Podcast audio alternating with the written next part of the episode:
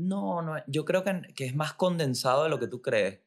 Porque Carlos no es un nombre largo y Alberto tampoco. ¿Qué te quieres llamar? Carl Orl. Carlos Alberto es un nombre. No te llamas que sí. Juan Mauricio. Una vaina que, bueno, parece un río ese nombre. Claro. Carlos Alberto, si le pones el caballo adecuado, se transforma en un protagonista de novela. Todo depende en qué caballo llegue. Si llegas en una vera, pero si llegas en, en una yegua de paso, una yegua de desfile, eres el dueño de las tierras. Claro. ¿Sabes qué estaría bueno? Una película de vaqueros venezolanos. No está bueno, ¿qué es eso? ¿Qué es esa idea, marico? O que no me dejan entrar a las reuniones en Netflix. Mira, el chamo de la idea de los vaqueros. Hoy no, hoy no. Hoy estoy cansado, hoy quiero salir de eso rápido.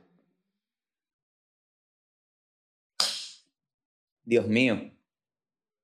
Hoy, atención, atención. Esta semana fue pesada. Mucha gente me ha comentado que esta semana fue pesada. A mí me pasó que el miércoles se me frenó la semana.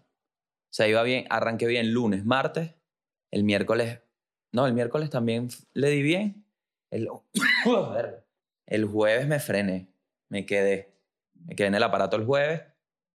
Y bueno, hoy es viernes. Y estamos acá. ¿Ok? ¿Cómo estuvo su semana? ¿Qué tal? Normal. Más o menos. Para atrás. Más tranquila, pero... Bueno, eso, más tranquila. Bueno, fíjate. Em, realmente no... No sé si fue más tranquila, pero creo que está el tema post-pandémico, ¿no? Que nos encontramos con esta persona. Estoy haciendo una reflexión netamente personal, ¿no? Pero lanzándosela a la gente, cosa de que si alguien diga, ah, coño, yo me identifico, rey. Ah, identificada, mi pana.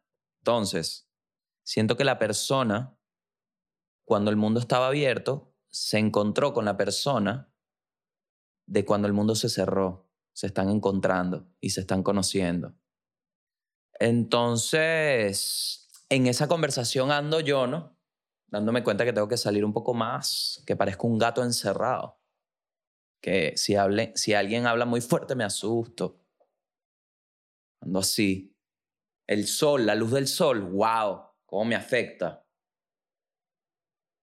Si soy vampiro, dije, si la Sinovac me hizo vampiro. Porque aquí todo el mundo está esperando que esa, esa vacuna explote, ¿no?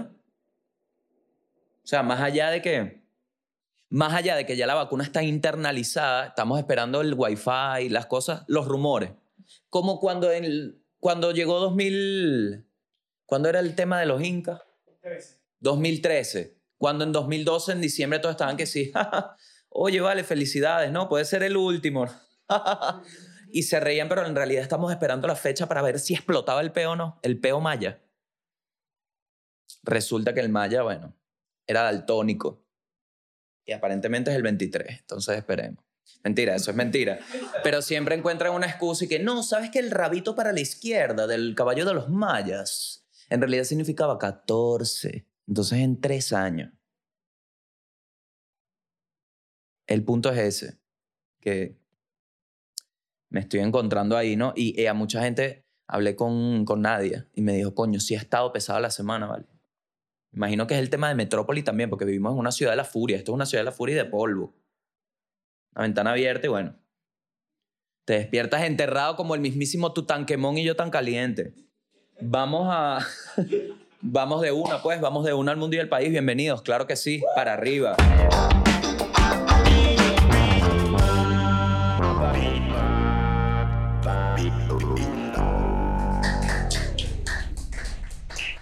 ¿Cuánta gente hay atrás? ¿Cuánta gente hay?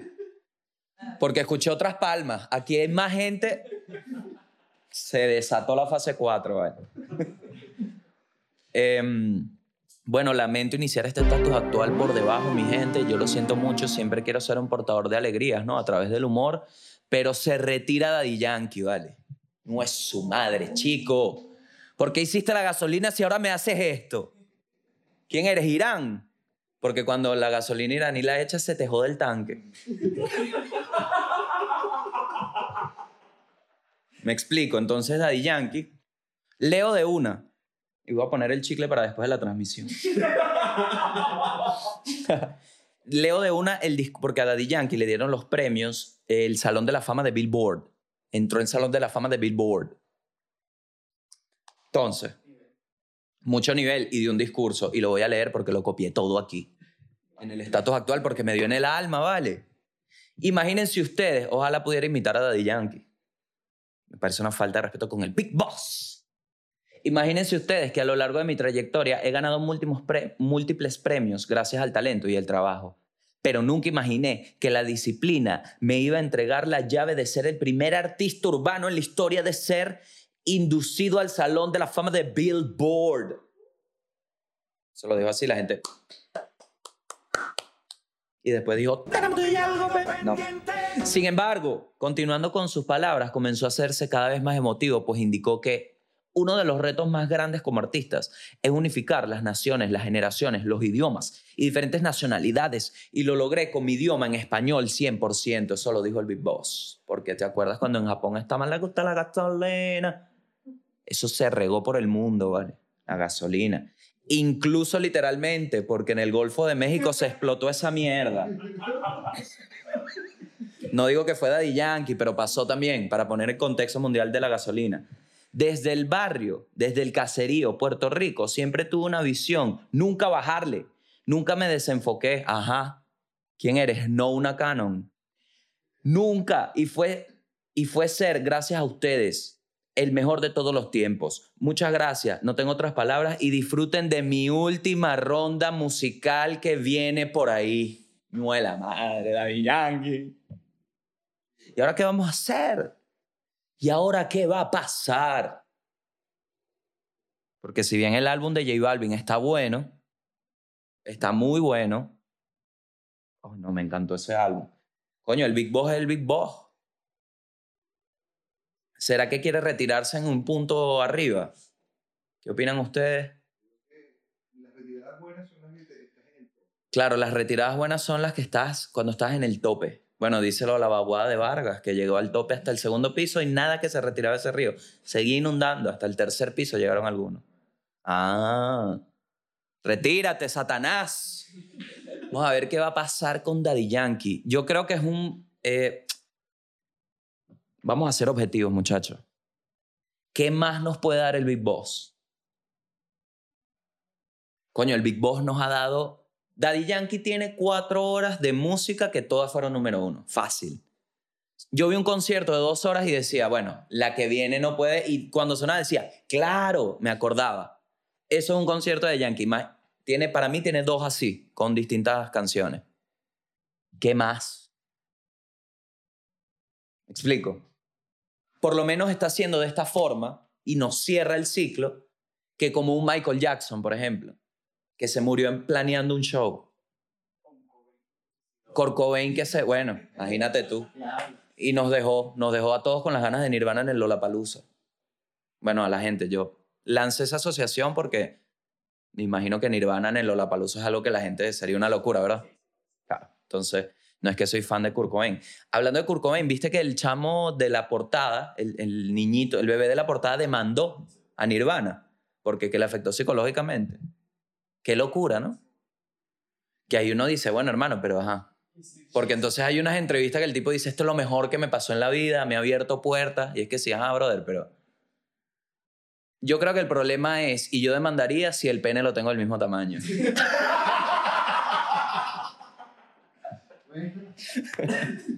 Ahí sí digo, mira, la verdad es que es mala referencia, ¿vale? Porque cada vez que yo salgo con alguien me dice, ¡Ah, no te ha crecido, es igual que el álbum. Y yo quiero que esto se detenga. Daddy Yankee, no te vayas. No he ido a un concierto de Daddy Yankee. Si este hombre se retira y yo no lo pude ver, Voy a quedarme llora, llora, nena, llora. Porque me van a dejar caer, ¿vale? Me voy a caer si no lo veo. A Daddy Yankee, The Big Boss. Dios mío, me acuerdo cuando... Me voy a morir. No, pero yo creo que es como Messi, Mbappé y eso, ¿sabes? O sea, yo creo que hay un punto en donde ya viene el relevo y está bien y es la evolución. Solo que concha le vale, no lo he visto. No lo he visto en vivo. El último tour de Yankee. Barrio Fino a mí me cambió la vida. Uf, qué buen disco, vale.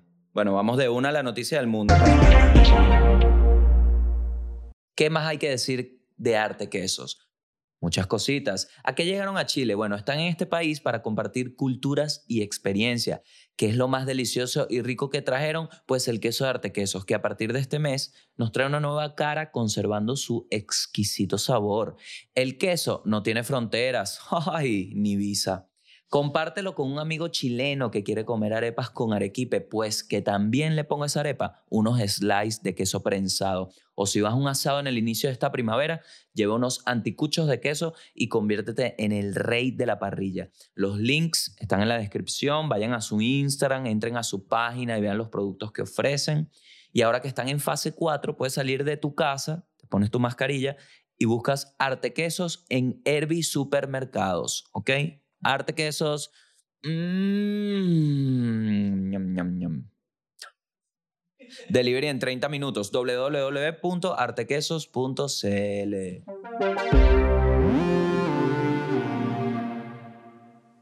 Vita Wallet, Vita Wallet, Vita Wallet. uh. Vita Wallet. Billetera digital envía dinero de forma efectiva a siete países: Venezuela, Estados Unidos, Colombia, Perú, Reino Unido, México y Chile. Mándalo Chile, Chile, no importa. Hay cosas en el planeta que existen con un solo fin y son mejores cuando esa única finalidad es hacerte la vida más fácil. Y esto es para ti, que no entiendes de conversiones monetarias y necesitas enviar dinero a tu casa en Venezuela para que vean este podcast y tengas saldo para los megas. Eso pasa. He escuchado en los comentarios. Me mandaron Vita Wallet y pude ver el podcast. Gracias. Usa Vita Wallet, no te dejes enrollar por cuentos de reconversión monetaria. En Venezuela, Vita Wallet te ahorra el cálculo y hace llegar al destino de tu preferencia el dinero que tanto necesitan. Y lo mejor es que puedes hacer esto desde 10 países distintos en todo el mundo, global como el mundo y el país. Así es, Vita Wallet. Vita Wallet, Vita Wallet, Vita Wallet. uh. Bueno, esto aparentemente anunciaron algunos actores de la película de Mario. ¿no? De Super Mario. Van a hacer una película. Entonces Chris Pratt es Mario. Luigi es el... no me acuerdo el nombre.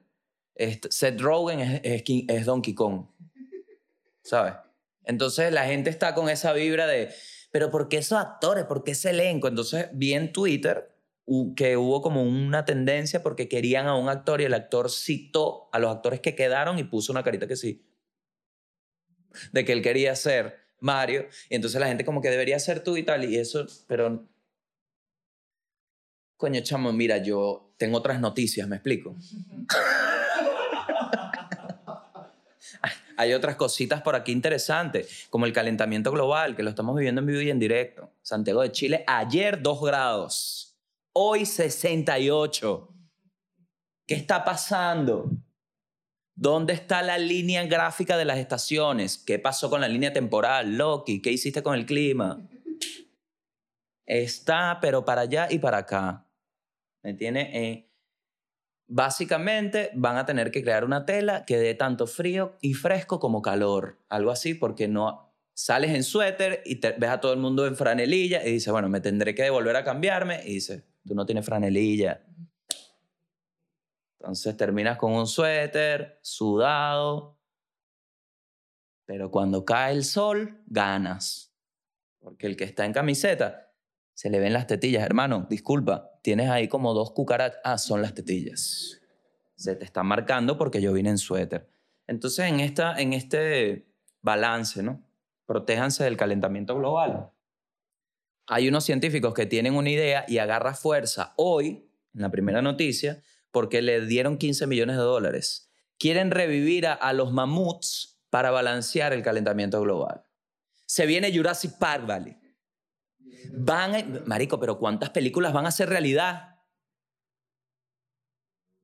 van a crear Jurassic Park. Va a venir un científico y va a decir, ¿sabes que la respuesta a ser vegano es revivir al tiranosaurio Rex? Porque en su aparato digestivo está la respuesta. Y, un grupo va a decir, bueno, toma los reales, ¿vale? Ya esto le dieron 15 millones de dólares para revivir un mamut.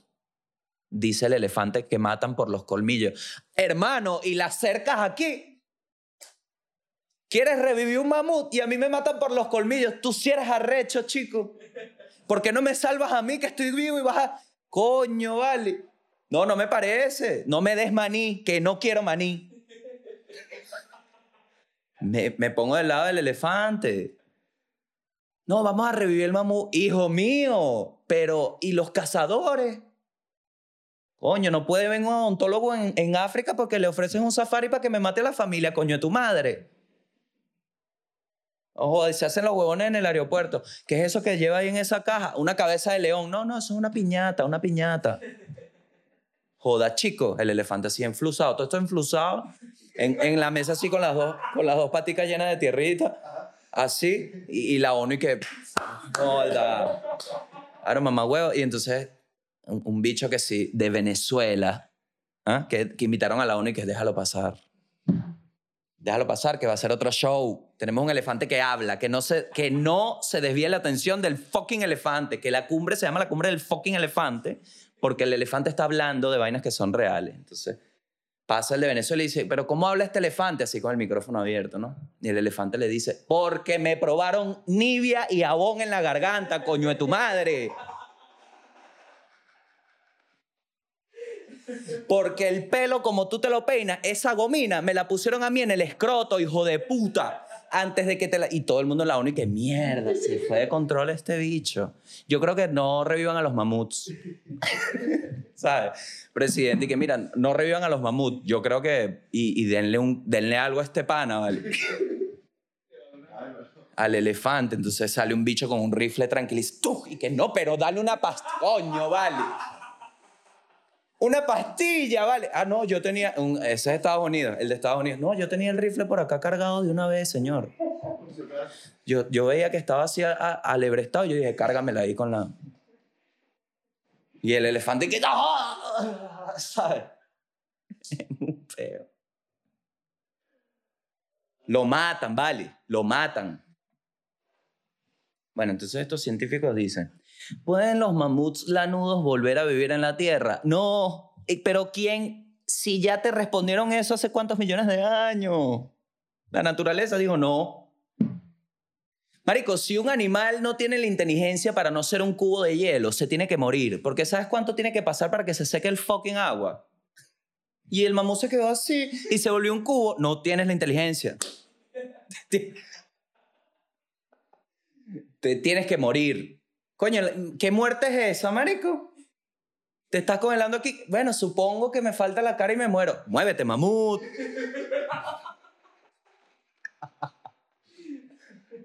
No, en realidad, en... me demasiada risa el mamut por la mitad y que no, dale, dale, yo me quedo aquí. En, eh, ¿Ustedes vieron El Día Después de Mañana? Esa película. Que básicamente le, le pudieron haber puesto miércoles. Eh, ¿Viste cuando hay la, el, el viento que congela? Eso es real, eso es real.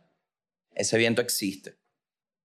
Y cuando pasó el tema de la era de hielo, por eso quedaron así, porque el hielo eh, pasó una, una ventisca. Y básicamente lo que pasa cuando llegas tarde y tu mamá te descubre. Es lo mismo.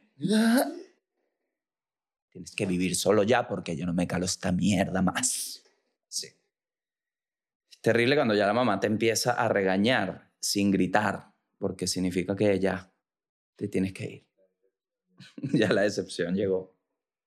La empresa Colossal busca desarrollar con ese presupuesto tecnologías de ingeniería genética para crear un híbrido entre el mamut y el elefante asiático. Imagínate tú, acercándose lo más posible a los mamuts que alguna vez habitaron en nuestro planeta. Entonces, no, obstante, lo van a mezclar. Mira, chico, métele un iPad de una vez para que nos escoñete a todos. Agrega el mamut, el elefante asiático y métele un Android. Porque eso es lo que falta. Y no le pongas contraseña ni código. Deje esa mierda libre para que venga Mamunator y nos escoñete a todos. Porque, ¿cuál es esta búsqueda, brother? Eso es lo que yo me pregunto. ¿Qué está buscando la humanidad? Coño, todavía en África es válida la donación para un pedazo de pan. ¿Por qué quieren traer a los mamuts? Ojalá, vale, ojalá creen a Mamunator. Así, así. Que el bicho, así van a salir los científicos, se salió despeinado, así. Se salió de control Mamunator. Aparentemente había un código en la computadora que lo transformó en la misma ideología que Hitler. Y es que sí, huevón, pero de verdad había un código en esa computadora de Hitler.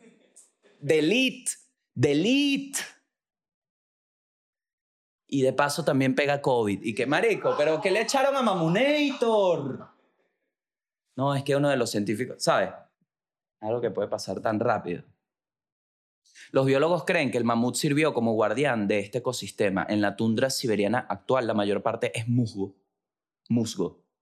Pero en la época de los mamuts había pastos. Entonces los biólogos creen que el mamut sirvió como guardián de este ecosistema, manteniendo los pastos, despejando el musgo rompiendo árboles y dejando abundantes excrementos que fertilizaron el suelo. Ajá, pero entonces ve, ve lo que hacía el mamú. Rompía árboles, cagaba enorme, despejaba el musgo. Entonces, mira la actitud de un mamú. Imagínate traer un mamut con esa actitud que voy a destrozar árboles. A dos metros hay una aldea, ¿vale? La mierda está poblada. Entonces termina el mamut en Bolivia lo meten en una selva en Bolivia porque, coño, ya en, en Siberia se estaba metiendo, ya hay muchos mamuts. Tenemos al, mamut boliviano ahora.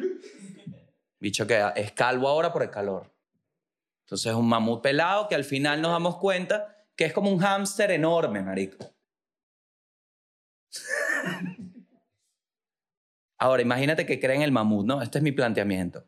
Porque no sabes la actitud del mamut. Está en Siberia el mamut cagando, rompiendo árboles, comiendo musgo. Pasa un avión. Pasa un avión. Imagínate el mamut cuando escuche y vea un avión. Va a estar que sí. ¡Ah, no! Este musgo está bueno, claro, porque está loquísimo. Porque está loquísimo. Coño, es, raro. Y, mira, y lo voy a dejar, este es el último chiste es este. Y ni siquiera es un chiste. Es una declaración, no sé cómo se lo vayan a tomar. Pero este camino te está reviviendo cosas. Y lo voy a decir así. Hoy hay el dinero y la disposición de revivir a Chávez. Y voy con la siguiente noticia. Se las dejo ahí. Y si empiezan por el... Bueno, Calentamiento global, seguimos con el tema. Este es el tema global del podcast porque el calentamiento global es real. Volcán en Las Palmas. Volcán en Las Palmas y no es de chocolate. Peligro, ¿por qué? Bueno, en Las Palmas erupcionó un volcán, una locura, porque tuvieron que desalojar gente, porque el volcán estaba cerquísima, ¿no? De la... Y lo hablábamos, ¿te acuerdas cuando dije que la naturaleza quería los volcanes más cerca de la, mira lo que pasó. Terrible, entonces han desalojado gente y ahora el peligro más latente es que la, la lava del volcán llegue al mar, porque cuando llegue al mar va a ser lo que se llama una explosión termal, creo que es así. es, es, básicamente la explosión que hace el agua a su temperatura de 25 grados a la lava que viene a mil. Cuando chocan, el frío y el calor, ¡puf! eso crea una explosión y puede tener, esto fue lo que escuché, puede tener no solo agüita, e, esa, esa nube, puede, puede crear lluvias, ese vapor, sino que trae vidrio de ceniza, vidrio volcánico, que es básicamente cuando chocan esas partículas, ¡pam! crean de todo, gases tóxicos, de toda verga. Y ese es el peligro. Entonces, están buscando desalojar. Tuvo un volcán interno, ¿viste? Hay que desalojar, tengo que desalojar. Cuando el magma toca el mar, se van formando unas grandes columnas de vapor de agua, porque gran parte del agua del mar se va a vaporizar. Eso se debe al gran contraste térmico, exacto, ahí está, que termal, que hay entre ambos. La colada tiene una temperatura de más de 900 grados centígrados, de centígrados, mientras que el agua tiene unos 23 grados centígrados. Le explica a BBC Mundo José Monagas, José Mangas, perdón, profesor de geología de la Universidad de Las Palmas de Gran Canaria. Entonces eso es un peligro latente ahí. Qué locura, ¿no? Una erupción así. Y ahorita estaba viendo unos videos de una explosión y como está lleno de nubes, se ve la onda expansiva. Bro, eso estuvo bueno. ¿En qué sentido? No en el de la tragedia, sino como se ve como película, como un efecto especial. ¿Te acuerdas de la, explosión que hubo en, ¿cómo es que se llama ese? Que fue por unos fuegos artificiales, supuestamente en Beirut, fue la vaina. Que, o sea, pero ¿se acuerdan de esa explosión? Ahí también parecía como una película y era la verdad. Sí, sí, qué locura. Eh, bueno, Ibai anunció que, que, que, iba a hacer un evento y tal en internet para ayudar a, la, Las Palmas. Así que atención con Ibai. Siguiente noticia. Bueno, aquí les voy a dejar un link de un artículo sobre unos haitianos de Chile que salen a Estados Unidos para que es devastador el artículo. Se los dejo para que los lean. Es básicamente un tema migratorio que nos llega en la fibra a nosotros y, y me dejó loco. Así que se los dejo acá en la descripción. También les dejo en la descripción si tengo entradas para algún show. Respecto a mi stand-up, solo voy a decir que se vienen cositas. Nuevos proyectos. Bendecido. Bendecido y oliendo a coco. Ok.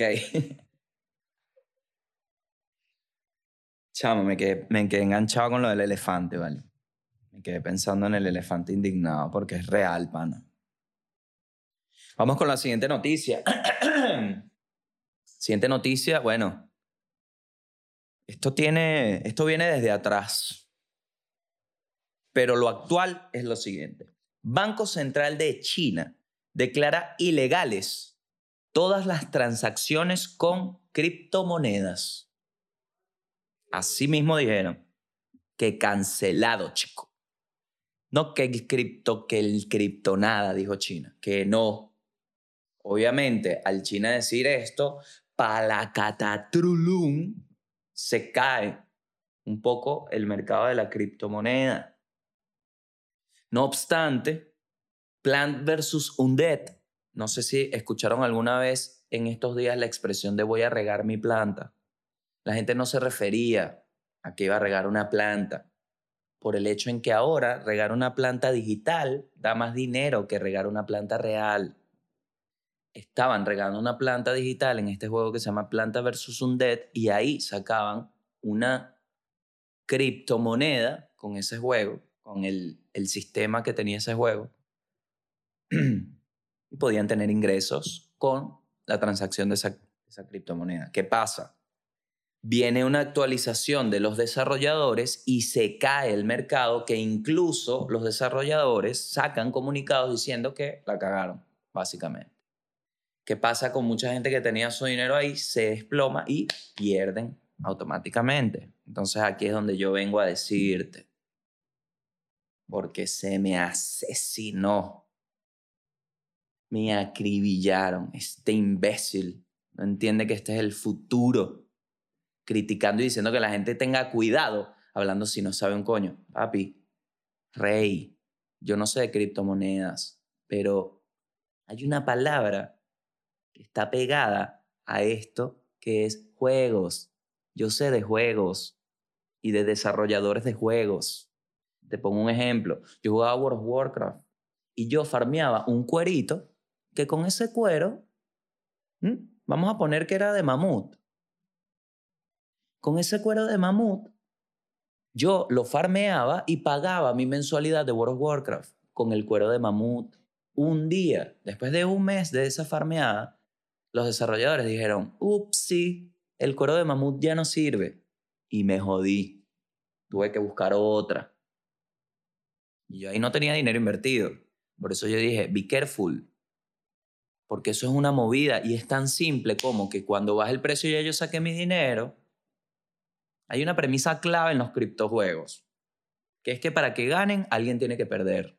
Eso no es dinero de la nada. Entonces ante eso yo dije, be careful, tengan cuidado, porque esta, estas marramucias me las lleva haciendo Blizzard toda la vida. Sacaron Shadowlands, un mes de juego, todo el mundo feliz porque no habían sistemas que esclavizaran al jugador a invertir más de 10 horas de juego al día por recompensas que no tienen ni sentido, que no motivan a nada, por un uno más de fuerza, que no es nada, una semana de farmeo. Todo el mundo estaba feliz. ¿Qué hicieron al mes? Cuando ya todo el mundo había pagado la expansión y los seis meses, pusieron otra vez los sistemas y la gente se volvió a rechar, la gente se volvió a molestar y dijo, no juego más no juego más, yo fui uno. Y después dijeron, bueno, vamos a sacar esta expansión, nos emocionamos. Todos pensamos que no era por el dinero. A dos semanas de sacarla dijeron, pum, aquí puedes pagar un poco de logro. Se dañó la expansión. Entonces, por eso yo digo, porque aquí también son desarrolladores. Entonces, bueno, hay veces que se está del lado que se gana y del lado que se pierde. Al final es una apuesta y por eso me acribillaron, me crucificaron. Hoy pasó. Baby, la vida es un ciclo. Ahí te lo digo. Entonces, nada, yo sí creo que, como todo en la vida, hay cosas que vienen desde una buena intención y desde una mala. Y yo siento que hay juegos, hay criptojuegos que sí vienen desde una buena intención para, con la pasión de varios desarrolladores y tal, pero no se extrañen de que en este mundo también el dinero sea la intención de muchos y más nada, sin importar caras, vidas, realidades, sino plata. Entonces, mano, chill. Yo lo que te dije fue chill. Está. Ahora quedé como un cripto huevón. Por tu culpa. Soy el cripto huevón. Gracias, papá. Gracias, papá. Ahí está Plan versus Undead. Supongo que el cripto huevón tuvo razón. Siguiente noticia, le encontró el pasaporte y pensó que era un alien. Esto me mató. Un video en Twitter de una niñita que le encontró el pasaporte a la mamá y como vio como unos planetas, pensó que era la cédula alien de su mamá. Y la niñita devastada, no, la van a escuchar, eh, pero devastada. Porque imagínate que te enteres que tu mamá es alien. Mira cómo llora. Why are you crying? y le agarra el pasaporte y le hace así. Y de verdad hay como unos planetas. Que eres un alien, le dice. Mommy, look, look, look. It's not meaning I'm an alien. These are the places that mommy has traveled to, and this is just a picture of, of the earth as I travel. La niñita no le cree nada. Come here. Claro, mi mamá me la hizo, mano. Aquí cualquiera puede ser alguien, ¿oíste? Te lo digo. Cuando salió Sorry, yo dije, este tipo es un alien. Yo dije, mierda, ¿qué me está pasando en el cuerpo? Es un alien. Es un alien. Siguiente noticia y con esto nos vamos al país, porque ya esto nos conecta. Fíjate lo que pasó acá. Esto es una, un intercambio de Tinder. Y comienza con esto. ¿Eres chileno? Responde, no, venezolano, ocho años en Chile. ¿Tú? Chilena. Lo preguntaba por el approach que elegiste con el piropo. Eso no sonaba muy chileno. No, me imagino que el chamo se lanzó alguna, algún chévere, algún, digamos que alguna, algún mango, alguna fruta tropical lo que digo, ¿no? Porque al final estamos hablando en contexto Tinder. Ojo, es que está en un metro y... Ajá. Vamos en Tinder. Eso no suena... Él le responde, jajaja. Oye, espera, tengo y no puedo dejar de preguntar tu postura política. Pero para mí es importante, además que trabajo en ello, ya que no eres de mi país, ¿me podrías más o menos comentar tu postura actual referida a la historia de mi país y por supuesto el contexto de las próximas elecciones. Sorry lo directa. Él le responde, what the fuck, ja, ja, ja, ja.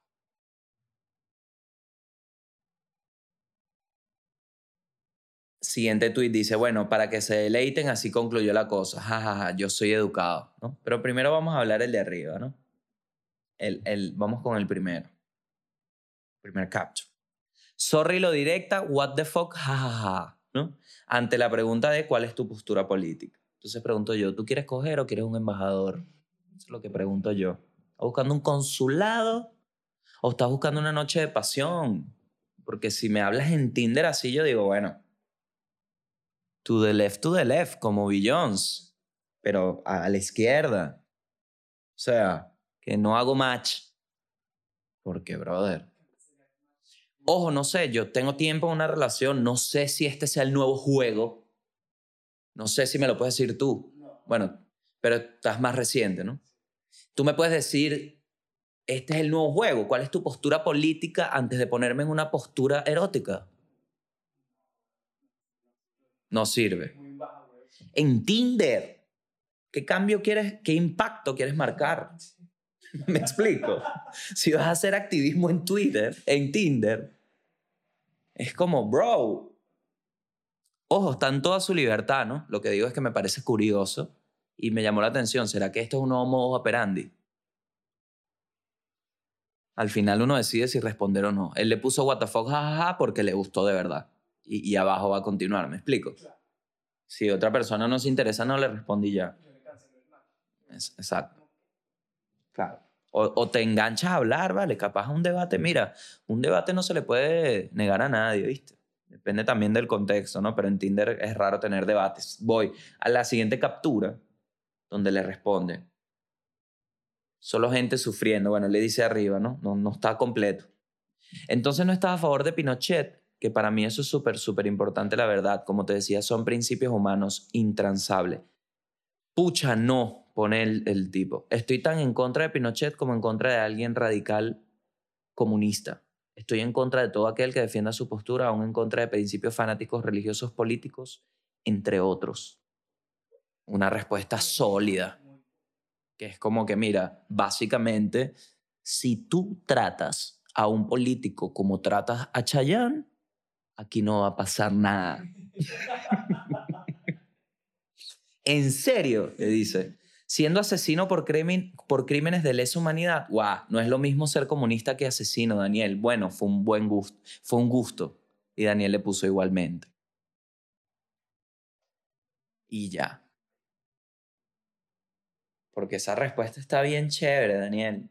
Me gustaría ponerle de título del podcast pucha, no, estoy tan en contra de Pinochet como en contra de alguien radical comunista. Estoy en contra de todo aquel que defienda su postura, aún en contra de principios fanáticos, religiosos, políticos, entre otros. Wow. ¿Ves, Daddy Yankee? Hubieses dado este discurso y uno no estuviese aquí triste porque te retiras. Pero esto es lo que está pasando. O sea, eso pasó en Twitter y te los traje para acá. Vamos al país. El niño Andrés López lo logra con sus cholas. Asimismo, señores, la BBC Mundo saca un artículo en donde el exitoso mercado de chanclas que un niño de 14 años se inventó en Venezuela. Y es la historia de Andrés López. Tiene 14 años, pero maña de sobra, dicen acá en la BBC con sus manos ensambla chanclas, cholas, como se le dicen en Venezuela, valiéndose de materiales desechados. ¿Okay? Todo empezó, leí la historia, todo empezó porque Andrés perdió unas cholas y no tenía dinero para comprar otras cholas. Y dijo, ¿sabes qué? Voy a hacer mis cholas. Él dice que ya había visto como las, no como estaban haciendo sus cholas, sino como estaban haciendo cholas por la necesidad pero él dice a mí, las mías no quedan torcidas. Entonces, al hacerse sus cholas, la gente dice, ¿y esas cholas? Y Andrés dice, mis cholas. Empieza a hacer más cholas y las empieza a vender también porque creo que su mamá se enfermó. Y mm, eso lo, lo puso a hacer más cholas y le está yendo buenísimo. Bueno, está en la BBC. Tiene sus redes sociales también, el que lo busqué. Es Andrés López, ya le dejo Andrés arroba Andrés López 2607, ¿no? Y lo ves haciendo su cholita. Y bueno, hubo, revuelo, revuelo. Em, mucha gente se emocionó por conocer esta historia, porque la BBC lo publica, ¿no? Me metí en su perfil a ver.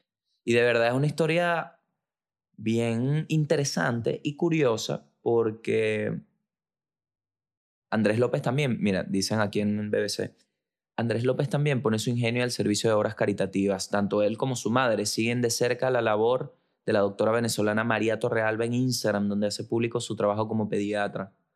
En su cuenta comparte las dificultades de familias venezolanas para obtener medicamentos y tal. Es una locura. Entonces, y tienes a Andrés López con sus cholas, lográndolo, hermano. Una buena noticia, una linda noticia. Ahora hablemos de otra niña, que es una noticia un poco más, causa más conmoción, que es la niña araña, ¿no? Así le puse yo. Es básicamente una niña de aproximadamente siete años que causó sentimientos encontrados en la comunidad de Twitter porque escaló una pared. Y aquí está el video. A mí me pareció una demencia porque se monta en la pared como si tuviera los pelitos del hombre araña, ¿sabes? Cuando el hombre araña es la niña Parker, yo lo dije. Es una locura cómo se sube y la comodidad se le ve fluida, escalando muros.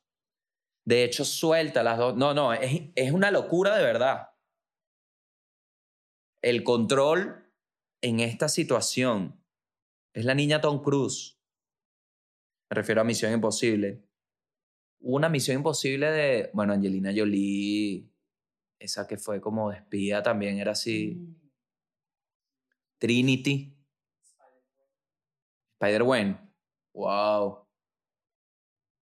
A ver, estoy buscando otra figura así. Es que la Mujer Maravilla es más como de power. Esto es más de agilidad. Qué locura. No, no, no. Destreza. Increíble. Otra gente, otra gente así. Bueno, hubo una película de Charlize Theron buenísima, que es como John Wick. Pero es ella así en una demencia. Sí. Bueno. La niña superpoderosa, así. La niña, la Powerpuff Girl, porque qué demencia como se sube. Y para cerrar, mm, ¿qué tenemos para cerrar? Un postre, un meme, que vi me dio mucha risa porque me conectó con muchos funerales que he tenido en mi vida. Y el meme es el siguiente, dice, todos llorando en el funeral de la abuela y después abajo tiene los primos afuera y es este video que es Messi, Carlitos Tevez, Maradona y, otro Enzo, jugando ping pong, pero no de mesa con, con una pelota. Es, es impresionante. Porque en los funerales todos los primos iban afuera a jugar, que había que salir a decirles, mira, tienen que entender que alguien se murió, o sea, no pueden estar disfrutando afuera. Para eso es esta reunión, para el reencontrar y el luto. Entonces siempre salía una tía, déjalo, eh, déjalo que jueguen. Déjalo que jueguen, hace falta alegría. Entonces los niños, ¿qué hice mal? Y todos que sí, ay, ¿por qué existen los funerales? Dios mío. Oh, bueno, están jugando. Están jugando afuera. Están jugando afuera. Jugando afuera. Y eso, bueno, y, aquí estamos, ¿no? Mucha fuerza. Mucha fuerza, como siempre. Es lo que se, lo que se anuncia. Estén atentos a las fechas, que hay fechas por ahí. Em, y se vienen cositas, pues. Lo dejamos así. Esto fue todo el mundo del país. Buenas noches. Buenas tardes, buenos días. Bueno.